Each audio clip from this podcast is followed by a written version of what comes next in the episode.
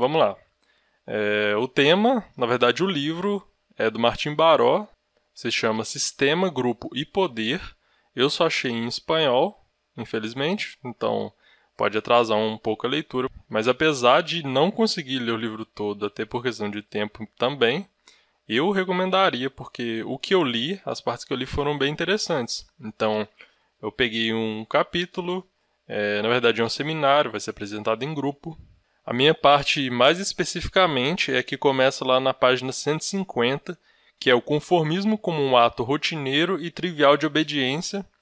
Martin Baró fala muito bem, no sentido de ser muito bom de ler, e ele trata dos experimentos do Milgram em relação também com o conformismo. Olhando dessa perspectiva, partindo dos experimentos do Milgram, a submissão seria uma aceitação obediente do que fazer rotineiramente um cumprimento de uma tarefa em obediência à autoridade.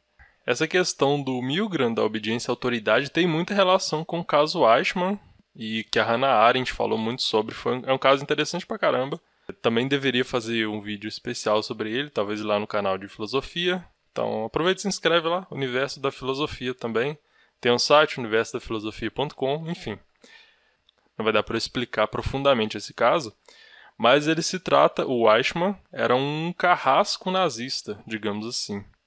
Então ele mandava milhares de judeus para o campo de extermínio e, enfim. Só que a Hannah Arendt, que é uma, foi uma filósofa, inclusive judia, ela de certa forma, não que ela defendia, mas ela falava do comportamento do Eichmann de uma perspectiva de que ele não era um monstro simplesmente. Não era simplesmente, ah, o cara é um, um demônio, um cara malvado pra caralho. Não era assim.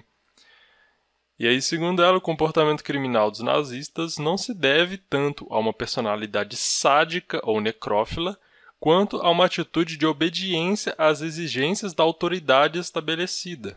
Ou seja, não é que o cara simplesmente é um sádico, talvez seja mais porque ele simplesmente estava obedecendo a uma autoridade. E ele era uma engrenagem em um sistema muito maior. Ele simplesmente estava cumprindo um ato rotineiro para ele. E a gente vai entender um pouco melhor também. A solução final pode ser para muitos um simples cumprimento de seu dever, aceitação conformista da tarefa requerida, a realização de uma rotina cotidiana que não supõe uma tomada de decisões nem um envolvimento pessoal, então é interessante a gente já pensar no aspecto psicológico mesmo, no aspecto de, de, de um aparelho mental, de como funciona a, a mente, vamos dizer assim, e não simplesmente avaliar de um ponto de vista moral, porque se a gente for avaliar de um ponto de vista moral, isso vai ser muito complicado, a gente vai colocar uma barreira a gente não vai conseguir entender isso muito bem. Então, os experimentos do Stanley Milgram na década de 70 a partir disso, a gente poderia dizer que um marco institucional legitimamente estabelecido pode propiciar condutas inaceitáveis, incluindo para a consciência da pessoa que as executa. A pessoa pode ter consciência de que aquilo que ela está fazendo é inaceitável, mas é, sob a autoridade, isso pode ter uma certa uma certa diferença até na consciência dela. Ela se sentiria menos culpada. Então tem um amparo do conformismo ou obediência à autoridade. A tese de Milgram é a seguinte: na nossa sociedade, quando as pessoas se encontram em um sistema social ante uma autoridade reconhecida, tendem à obediência, ainda que lhes ordene ser eticamente repudiável. Então, uma pessoa pode ser eticamente repudiável sob os comandos de uma autoridade, e sendo que o comportamento dela, se não tivesse nessa situação, seria diferente. O exercício da autoridade sem outros mecanismos de poder pode provocar comportamentos conformistas contrários à consciência moral das pessoas. Eu iria usar a setinha do mouse para a gente acompanhar, mas ela está meio esquisita. Mas enfim, vamos ver. O que significa é o seguinte: o exercício da autoridade por si só, sem outros mecanismos, que podem ser diversos, pode provocar comportamentos conformistas contrários à consciência moral das pessoas. E a gente vai ver como funcionou, como funcionaram os experimentos do Milgram. Então isso aí é uma foto muito famosa. Na verdade, o experimento do Milgram é muito famoso. Então você deve ver documentário, É, muita coisa sobre isso na internet, inclusive tem um filme, é, tem um filme dele e do desse experimento e do experimento da prisão de Stanford do Zimbardo também na Netflix. Acho que esse do Milgram é The Experimenter. Eu não lembro o nome em português, mas tá lá, vocês podem assistir. É bem legal, inclusive, eu recomendo. Não como uma verdade absoluta, porque é uma ficção, uma dramatização e tal.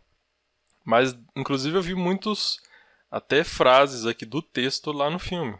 Parece, sim, que ele se comprometeu de uma certa forma com apresentar a realidade mesmo, apesar de, enfim, ser ficção, mas vejam. E essa foto aí é o seguinte: eles colocavam uma cab numa cabine uma pessoa que seria supostamente punida com os choques, do outro lado pelo menos no experimento inicial, sem ver a pessoa, estaria o professor, entre aspas, que daria os choques como castigo. Então seria assim, ó, delineamento básico dos experimentos do Milgram. As pessoas eram induzidas a aplicar as descargas elétricas a outras, atuando como professor e aluno em uma aparente situação de aprendizagem para verificar o valor do castigo. O que o Milgram dizia, os experimentadores diziam para as pessoas era que o experimento era sobre o valor do castigo, ou o efeito do castigo, da punição, do choque elétrico, na aprendizagem. Então, as pessoas que supostamente levariam os choques, elas teriam que memorizar é, pares de palavras. Então, aí eles perguntavam: ah, tal palavra, qual que é o par dela? E se a pessoa respondesse errado, ela levaria um choque. E a pessoa que realmente era o sujeito do estudo, ela estava lá aplicando choque sob a autoridade do experimentador, que instruía ela a aplicar o choque toda vez que a pessoa errava. E ela tinha várias, vários níveis, então ia subindo a voltagem, a potência do choque. Então a maior parte das pessoas chegava a submeter os alunos, inclusive aquelas descargas que consideravam perigosas. De 40 pessoas, 5 se detiveram ao nível classificado como descarga intensa, 20 foram ao limite, além do nível rotulado como perigoso.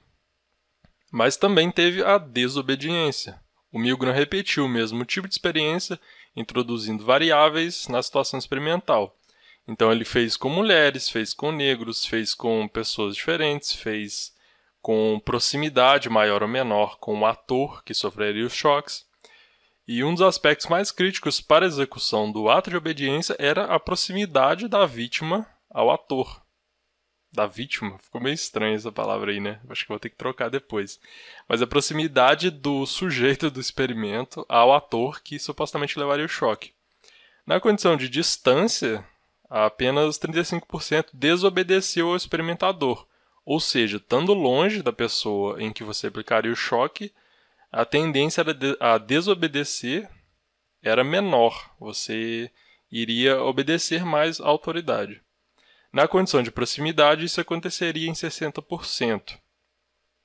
A desobediência, ou seja, quanto mais próximo da pessoa, da vítima que sofreria o choque, a tendência a você obedecer é menor, você ficaria mais com o pé atrás, né?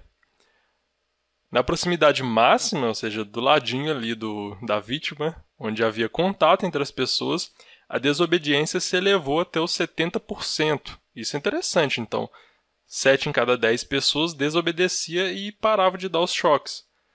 Eu não vou entrar muito a fundo nesse experimento, mas ele é interessante pra caramba, tem muitas variáveis a se discutir e uma das variáveis era que o sujeito do experimento deveria pegar a mão do aluno e colocar sobre uma prancha para levar choque, e aí é uma questão muito diferente de você dar choque em uma pessoa que você nem está vendo enfim, mas o tema aqui não é o experimento em si, mas é a leitura do Martin Baró sobre ele.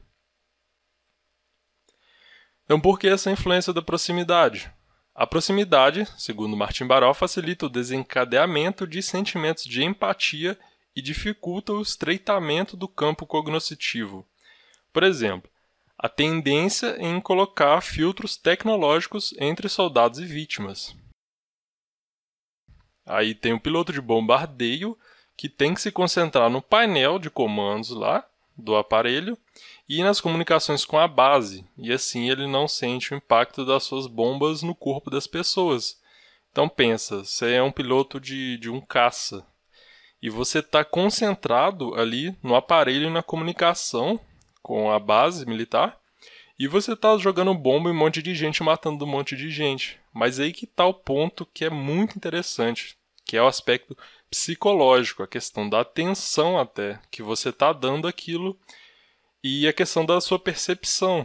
Então você não está vendo você matando um monte de gente, gente gritando, gente, sei lá, todo mundo pegando fogo. E aí as coisas são bem diferentes. Você lida com essas situações de forma bem diferentes, porque você percebe, é, você essas funções psicológicas são agem de forma diferente. Então é mais fácil lançar bombas que ferir as pessoas é, pessoalmente e limpar a zona de subversivos anônimos com foguetes que assassinar pessoalmente as pessoas com nome e apelido. Então, pensando do ponto de vista psicológico, é muito diferente você apertar botões e nem ver as pessoas que você está matando do que você ir lá e, sei lá, atirar nas pessoas, esfaquear as pessoas. Isso é interessante demais. Não sei se vocês têm a mesma empolgação com isso que eu, mas eu realmente acho isso foda demais. Vamos em frente. E aí foi um exemplo que eu coloquei de fora para explicar um pouco esse ponto. Esse experimento aí não está no, no texto, mas ele é legal para vocês se aprofundarem também. É outro experimento que tem muitas variações, enfim. Esse é o dilema do bonde, que é um dilema ético. Só que aqui eu tô tem um vídeo sobre ele aí que é sobre a, o julgamento, digamos assim, psicológico de pessoas é, sobre outras, dependendo da decisão que essas outras fazem a respeito desse dilema. Procure aí no canal também, que você vai ver lá no site, tem coisa lá, bota dilema do bonde ou dilema do trem. Mas aqui a gente vai ficar com uma leitura da psicologia evolucionista do Joshua Green, e ele tem alguns artigos falando sobre isso, são bem interessantes.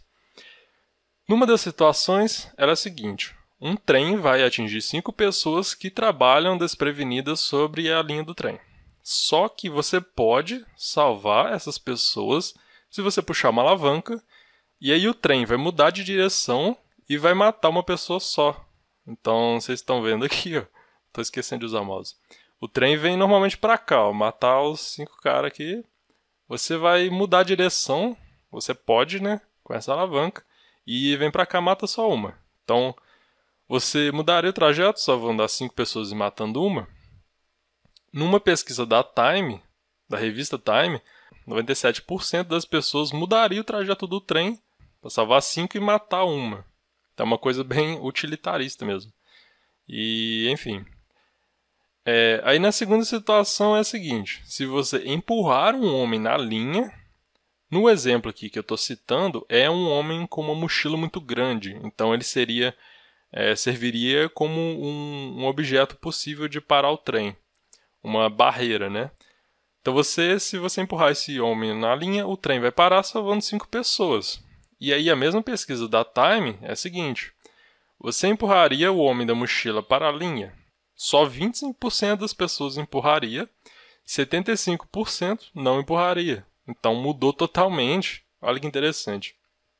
O efeito é o mesmo, é você matar uma pessoa e salvar cinco, mas os resultados são totalmente diferentes. E essa questão psicológica muito interessante, que a questão não é o efeito prático na vida, no mundo, mas é como você lida, como você pensa, como você percebe esse tipo de ato.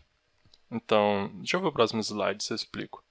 Não, então, tem outra variável, outra variação desse experimento, que é, inclusive, essa ilustração reflete bem, que é se você empurraria um homem gordo. Foi interessante que eles observaram que mais pessoas empurrariam um homem gordo do que um homem magro. Então aí você pode abrir discussões várias sobre preconceito e tal. Mas é um, é um experimento muito interessante para você discutir, tem outras variações mas eu vou tentar explicar, não me demorar na explicação, é, que é a seguinte: segundo o Green, a, a ideia evolucionista é de que Nossos cérebros foram formados durante a evolução de milhares de anos e não era bom para as pessoas que matavam o pessoal. Então, sei lá, se jogasse uma pessoa lá na frente de um tigre, tigre, não sei, é, suponha, suponha. Você joga a pessoa na frente de um tigre. Socialmente isso é muito ruim, porque você vai ser visto como uma pessoa que não é uma boa uma boa pessoa para se conviver. Então, o ser humano tem um aspecto muito social, você seria teria mais probabilidade de morrer e não passar seus genes para frente.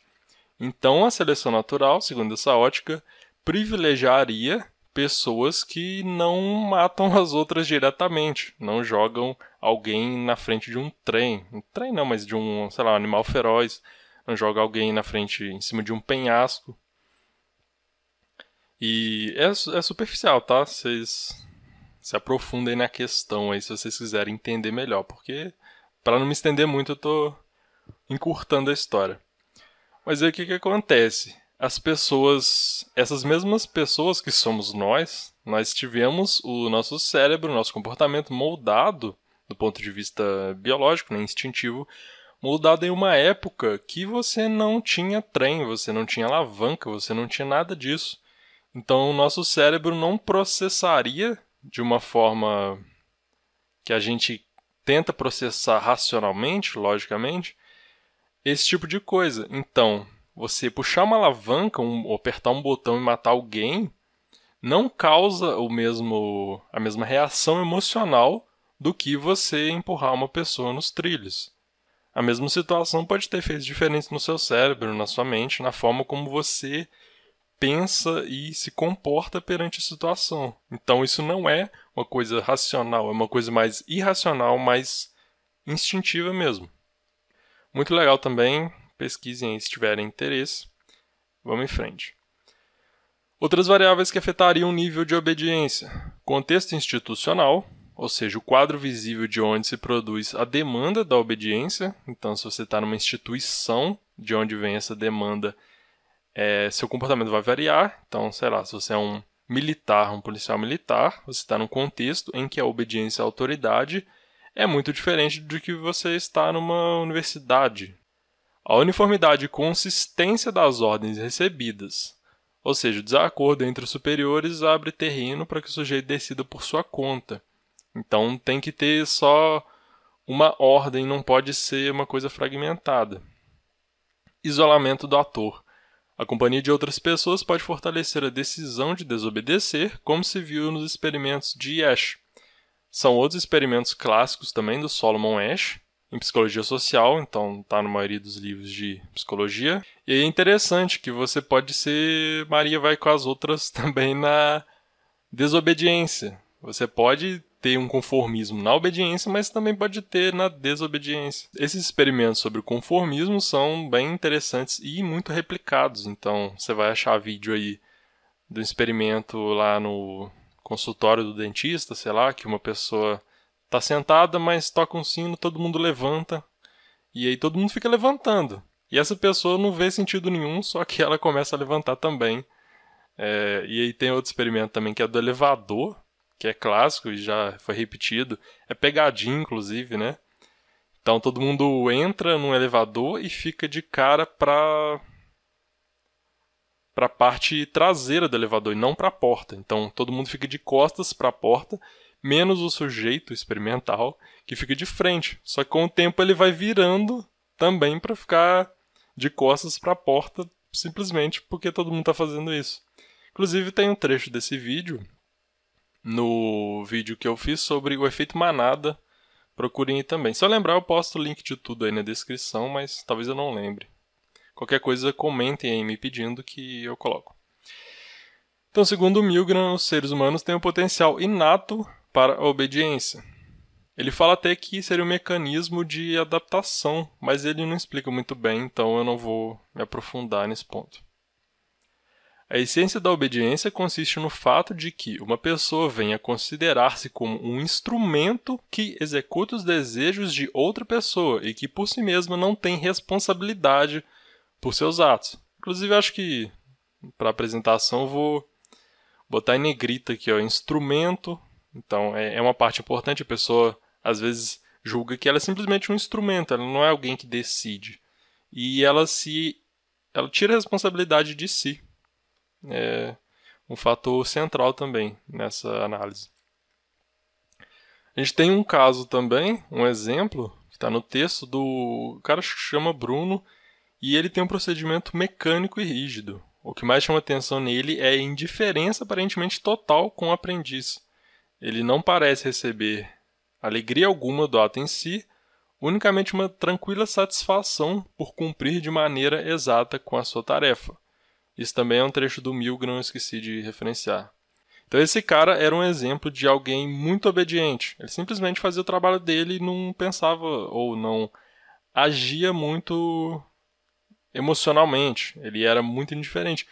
Muita gente agia com, e acho que é importante eu falar disso antes que eu esqueça, não vamos simplificar e dizer que, nossa, todo mundo vira uma marionete frente à autoridade. Não é isso. Muita gente entrava em um conflito muito profundo e ela ficava desesperada, ela não queria fazer aquilo, mas ela a obediência à autoridade prevalecia sobre a resistência dela. Então, não é tão simples também de a gente só virar marionete.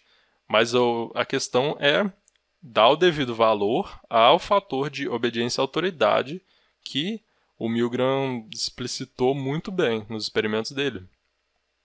Esse cara, que era um diferente total, é, ele foi perguntado, o Milgram fazia entrevistas depois, né? E perguntava: ah, você acha que tinha outra, outro objetivo esse experimento? E ele simplesmente parece que ignorou a pergunta e falou: Ah, se o cara tivesse feito melhor, entendido melhor, ele podia ter passado sem castigo.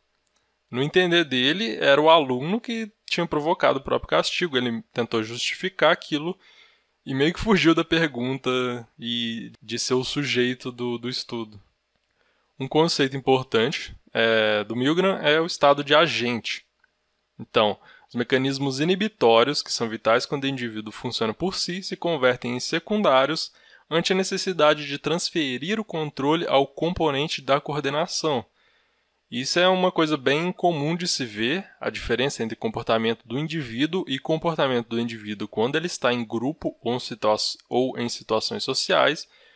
Então você vê muito em psicologia social, você tem até no Freud tem psicologia dos grupos e análise das massas. Tem dois nomes diferentes esse livro, mas é mais ou menos isso.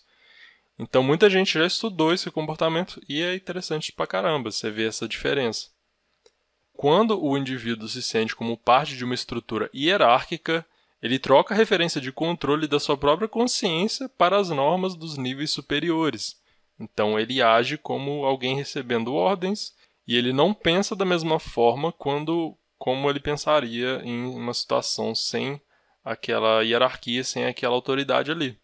Então, no estado de agente, a pessoa já não atua como indivíduo autônomo, e sim enquanto parte de um sistema social, como um membro dependente.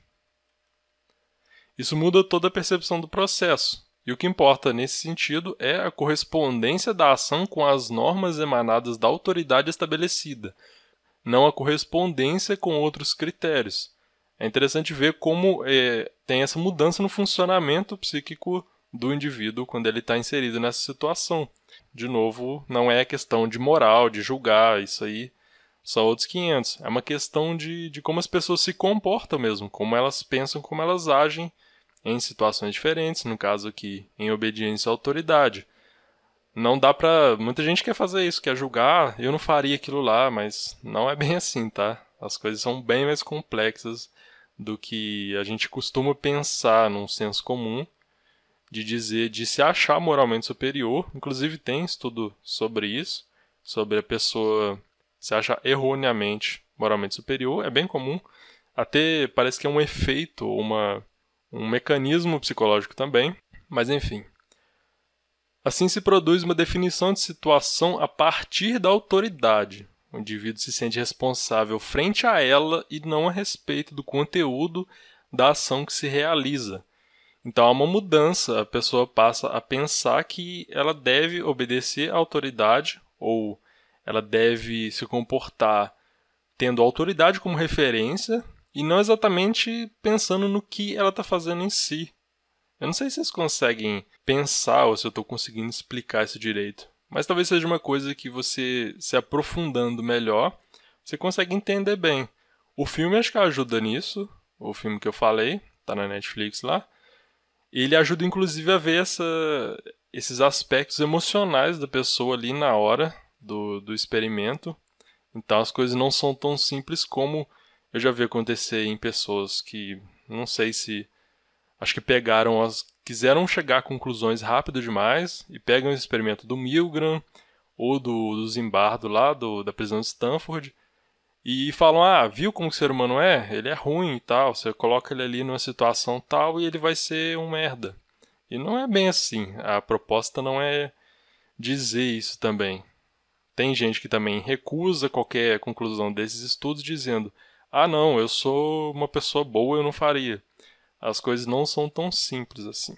É, e a gente teve o experimento de obediência do Milgram replicado muitas vezes. Ele fez várias vezes, fez com muitas variações, mas ele foi replicado muitas vezes. E tem um muito recente que eu tinha publicado até no site, no psicoativo.com. Vou tentar deixar na descrição, mas o título é algo como experimento de Milgram, experimento de obediência autoridade Milgram replicado e o resultado é pior ainda, algo do tipo.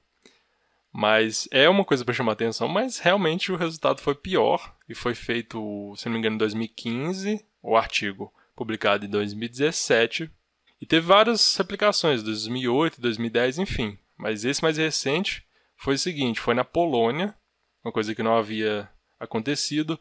No filme que eu comentei, os caras falam com, falam com o Milgram, vá, vamos fazer experimentos lá na Europa que não está tendo, não teve nada disso lá, você só fez nos Estados Unidos, vamos fazer em todos os lugares.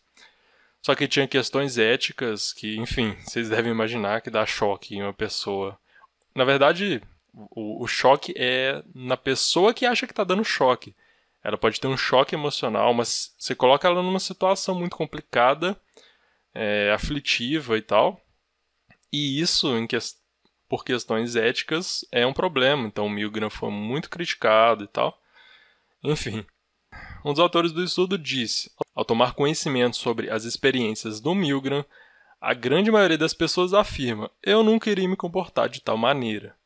Nosso estudo tem mais uma vez ilustrado o tremendo poder da situação com a qual os sujeitos são confrontados e como facilmente se pode concordar com as coisas que eles acham desagradáveis.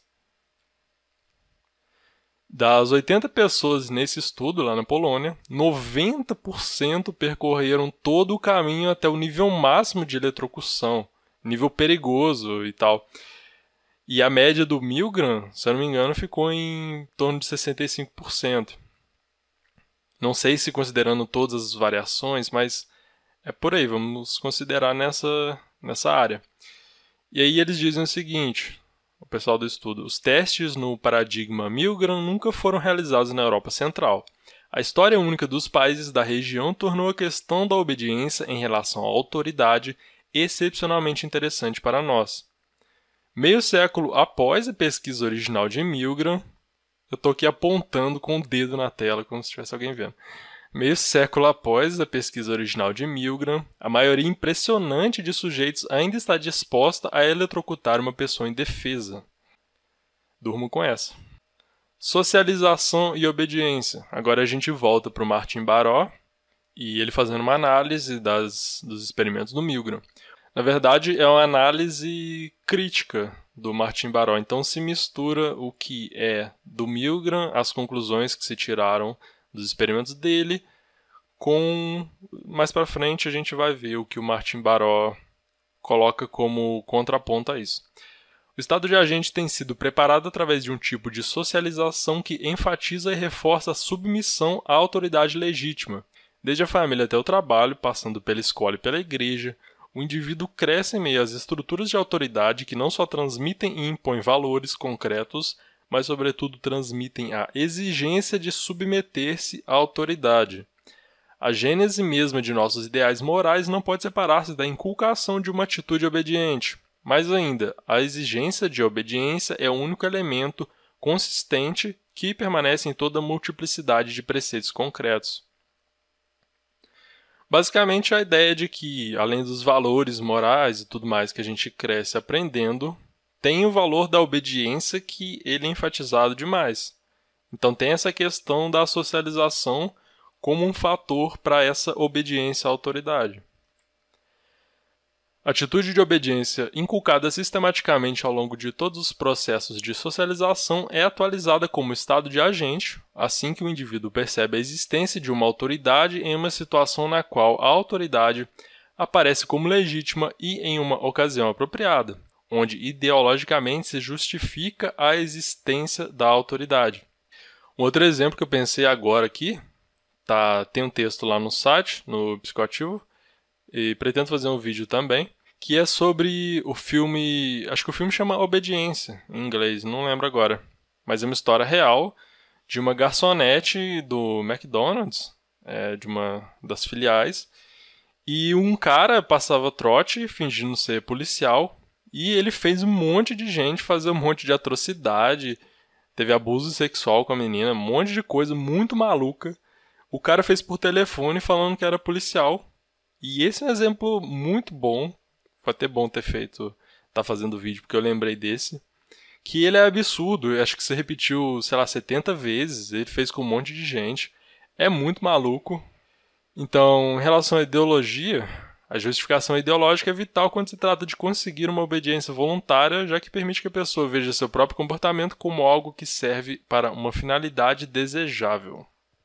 Sobre obediência em instituição, é uma relação hierárquica a fatores que mantêm o estado de agente e que convertem o ato de rebeldia ou desobediência em mais e mais difícil. Cada ação influencia a seguinte, e como prediz o modelo da dissonância cognitiva do Festinger, cada nova ação serve como justificação da precedente.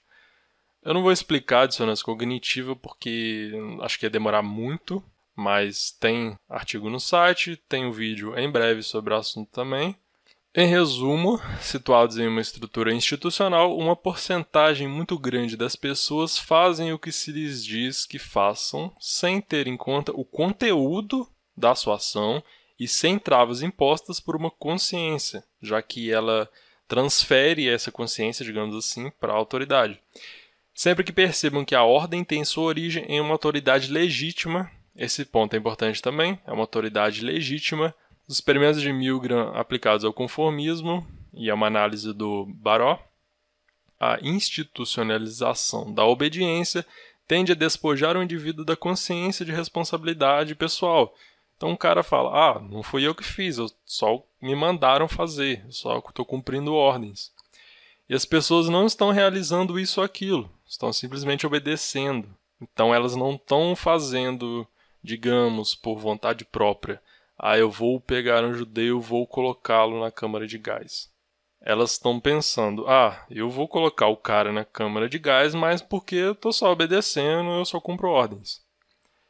É, atividade perde assim seu sentido de conteúdo, ou seja, o que você faz, por exemplo, colocar um cara numa câmara de gás, e fica só o sentido formal, como se faz. Então, você é uma engrenagem no sistema, você fala, ah, tô só trabalhando aqui, não posso fazer nada.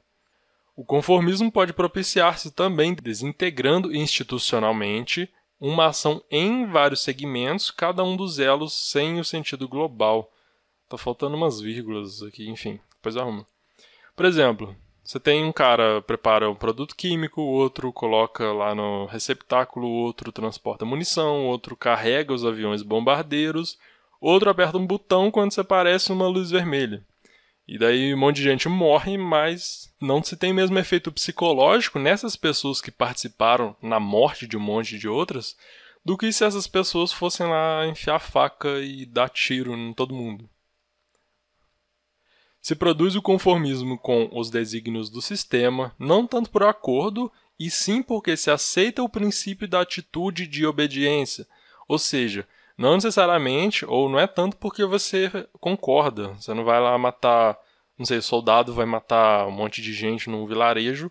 Talvez ele não esteja de acordo com aquilo ali. Mas ele aceitou o princípio da atitude de obediência. Então, o princípio que está ordenando o comportamento dele é o de obedecer. Então, vai lá o general falar: mata todo mundo e taca fogo na vila. O cara faz, mas não necessariamente ele queria fazer aquilo. É, então, o modelo do Milgram, aplicado ao conformismo, que é o tema do Martin Baró, ele é sumamente atrativo, sobretudo para entender o que alguns psicólogos definem como convencionalismo, que é a submissão às exigências do grupo sem que haja conflito ou mudança. Porém, não dá para tentar aplicar esse modelo a toda forma de conformismo. Como vocês devem lembrar, algumas pessoas rejeitaram a obediência precisamente pelo conteúdo e o sentido dos atos que se exigia. Então, muita gente, muita não, né, mas algumas pessoas falaram, ah, não vou fazer porque eu não vou dar choque num cara inocente. Mas mesmo isso deveria ser questionado. O estado de agente pressupõe uma socialização mais ou menos uniforme no interior de uma sociedade harmoniosa ou coerente. Por acaso toda socialização moral reforça o princípio da obediência? Então, o que está pondo em dúvida aqui é: você realmente tem uma coisa homogênea? Você tem alguém que dita as ordens para todo mundo e todo mundo acredita naquilo? É uma coisa tudo igual? Você tem, sei lá, um ditador mundial que fala é isso aqui, isso aqui, isso aqui, e todo mundo entende a mesma coisa? Não é muito bem assim, né? As coisas são bem mais complexas. E. Vamos ver. É, tem essa incongruência entre valores e comportamento, entre, entre princípios morais e formas de atuar das pessoas que mostram o desacordo prático com a autoridade e suas normas. Vamos pegar um exemplo simples, que é, sei lá, a igreja. A igreja é um dos pontos citados lá pelo. Não lembro se pelo Milgram ou pelo Baró, mas eu falei um pouco antes. A igreja tem certos preceitos, seja ela qual for também.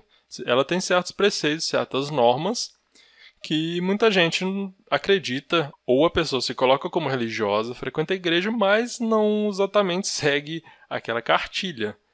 Então, essa é a coisa mais comum de se ver, e enfim, não vou entrar no assunto, mas vocês devem ter entendido. A diversidade de grupos e a referência a diversos temas dificulta reconhecer como autoridade quem é no interior de um grupo ou sistema, mas não é em outro sistema. Então, pegando esse exemplo que eu dei agora, acho que ele ajuda a entender por ser simples. Então, você tem, ó, você tem a igreja e dentro dela já não é tudo muito certinho. Você tem duas igrejas diferentes. Aí você tem, por exemplo, uma igreja católica e uma igreja evangélica. Então, o padre, ele não é, ele é uma autoridade na igreja católica ou papa, sei lá. Então, no interior dela, mas não é na igreja evangélica. Quer dizer, a autoridade do Papa pode se aplicar bem não, às vezes não se aplica, mas é, mesmo que ela se aplicasse bem aos católicos, à Igreja Católica, essa autoridade não teria o mesmo reconhecimento por quem está na Igreja Evangélica. Mais ainda, essa diversidade transmite e reforça com frequência a desobediência à autoridade e até a. Nossa, e até legitima normas contrárias às que publicamente são pregadas. Então você tem toda essa diversidade. É tudo uma bagunça mesmo. Tem um monte de gente falando outras coisas. Um fala uma coisa, outro fala outra coisa. Quer dizer, um, um grupo vai obedecer a seu líder, mas não vai obedecer ao líder do, do outro grupo. Ou alguém fala uma coisa, aí tem um subgrupo que fala assim: não, não vamos aceitar isso aí vamos, vamos ser contra, vamos quebrar tudo, sei lá. Você tem. É, não é simplesmente uma obediência é, vertical, assim, que flui bem. É tudo muito caótico. As coisas são é, bem situacionais também. Você tem que avaliar ponto por ponto cada situação. Por isso, você faz um estudo lá nos Estados Unidos. Aí você pensa, você tem uma hipótese: será que vai ser a mesma coisa na Europa? Na Polônia? Aí na Polônia foi até maior. Será que vai ser a mesma coisa no Brasil? Será que vai ser a mesma coisa na China? Você tem aí mesmo situações diferentes. Mas concluindo, é, o conformismo como obediência à autoridade, que é o tema que eu tratei até aqui, a análise do Martin Barros sobre, se baseando nos experimentos do Stanley Milgram, o Martin Barros conclui o seguinte: o conformismo é um problema complexo que pode adotar formas muito diversas e que depende de uma grande variedade de fatores em outras palavras, é tudo uma bagunça. Essa submissão cotidiana e rotineira do que aceita posições normativas de seu grupo, o conformismo convencional, não é o mesmo que o conformismo conflitivo, que supõe submissão forçada. Então você tem vários tipos de conformismo. Tem quem concorda com o grupo no qual ele está inserido, tem quem não concorda, mas se conforma mesmo assim. É, é outro assunto, mas a gente está pegando um ponto muito específico até. Recomendo, se vocês gostarem do tema, se aprofundem e busquem várias referências. Muitas eu já estou deixando aí. É, e discutam também, comentem. É bom você ter pontos de vista opostos, referências diferentes, para você conseguir chegar numa síntese bacana. No conformismo podem influir fatores pessoais, fatores circunstanciais e fatores institucionais. Então, ó, no fatores pessoais, para não ficar estranho também, não é dizendo que as pessoas, qualquer pessoa na situação faria aquilo ali. Algumas pessoas tiram essas conclusões da, do experimento do Milgram e do Zimbardo, lá da prisão de Stanford. Tem gente que é muito exagerado para os dois lados. Fala, ah, eu eu não farei isso porque eu sou muito bom. E tem gente que fala, ah, todo mundo faria isso porque o ser humano é ruim. Não é bem assim. Tem um fator pessoal também. Então, realmente, a pessoa pode ter uma questão pessoal dela que ela não vai obedecer de, e não vai dar choque na pessoa e tal, na outra. Tem circunstanciais e tem um monte de coisa. Tem a situação do experimento, tem a situação, a circunstância da vida da pessoa. São muitos fatores envolvidos. E tem institucionais. A obediência à autoridade também depende de instituição. Como eu dei exemplo, você tem um policial militar, então ele lida com a autoridade de forma diferente que um universitário, de forma diferente que um sujeito, é, igual lá no, no, experimento do Milgram, um sujeito que está sendo. está ajudando no experimento. É, são situações diferentes. E as instituições as pessoas têm formas de lidar com as normas de, das instituições que também são muito variadas. Em todas as áreas se pode manifestar o poder, diferencial de recursos nas relações humanas que permite a um impor sua vontade e seus interesses a outro. Tem que corrigir também. Enfim, é, não sei se ficou bom. É, inclusive pode funcionar esse vídeo como um treino para eu tentar apresentar melhor. E eu tô achando uma proposta interessante compartilhar muitas coisas, algumas, né, que são interessantes e que são viáveis de trazer para cá. Se vocês gostaram, é, comentem aí que eu posso tentar trazer mais. Depende também da, da reação e tal. Se ninguém vê, talvez não vale a pena. E comentem também, principalmente sobre o tema. Vocês conhecem o experimento do Milgram? a obra do Martin Baroque, o que vocês acham disso? Se vocês têm viram outras coisas a respeito disso, é legal pra caramba pra gente discutir. Por hoje é só tudo isso. É... Então até a próxima. Falou!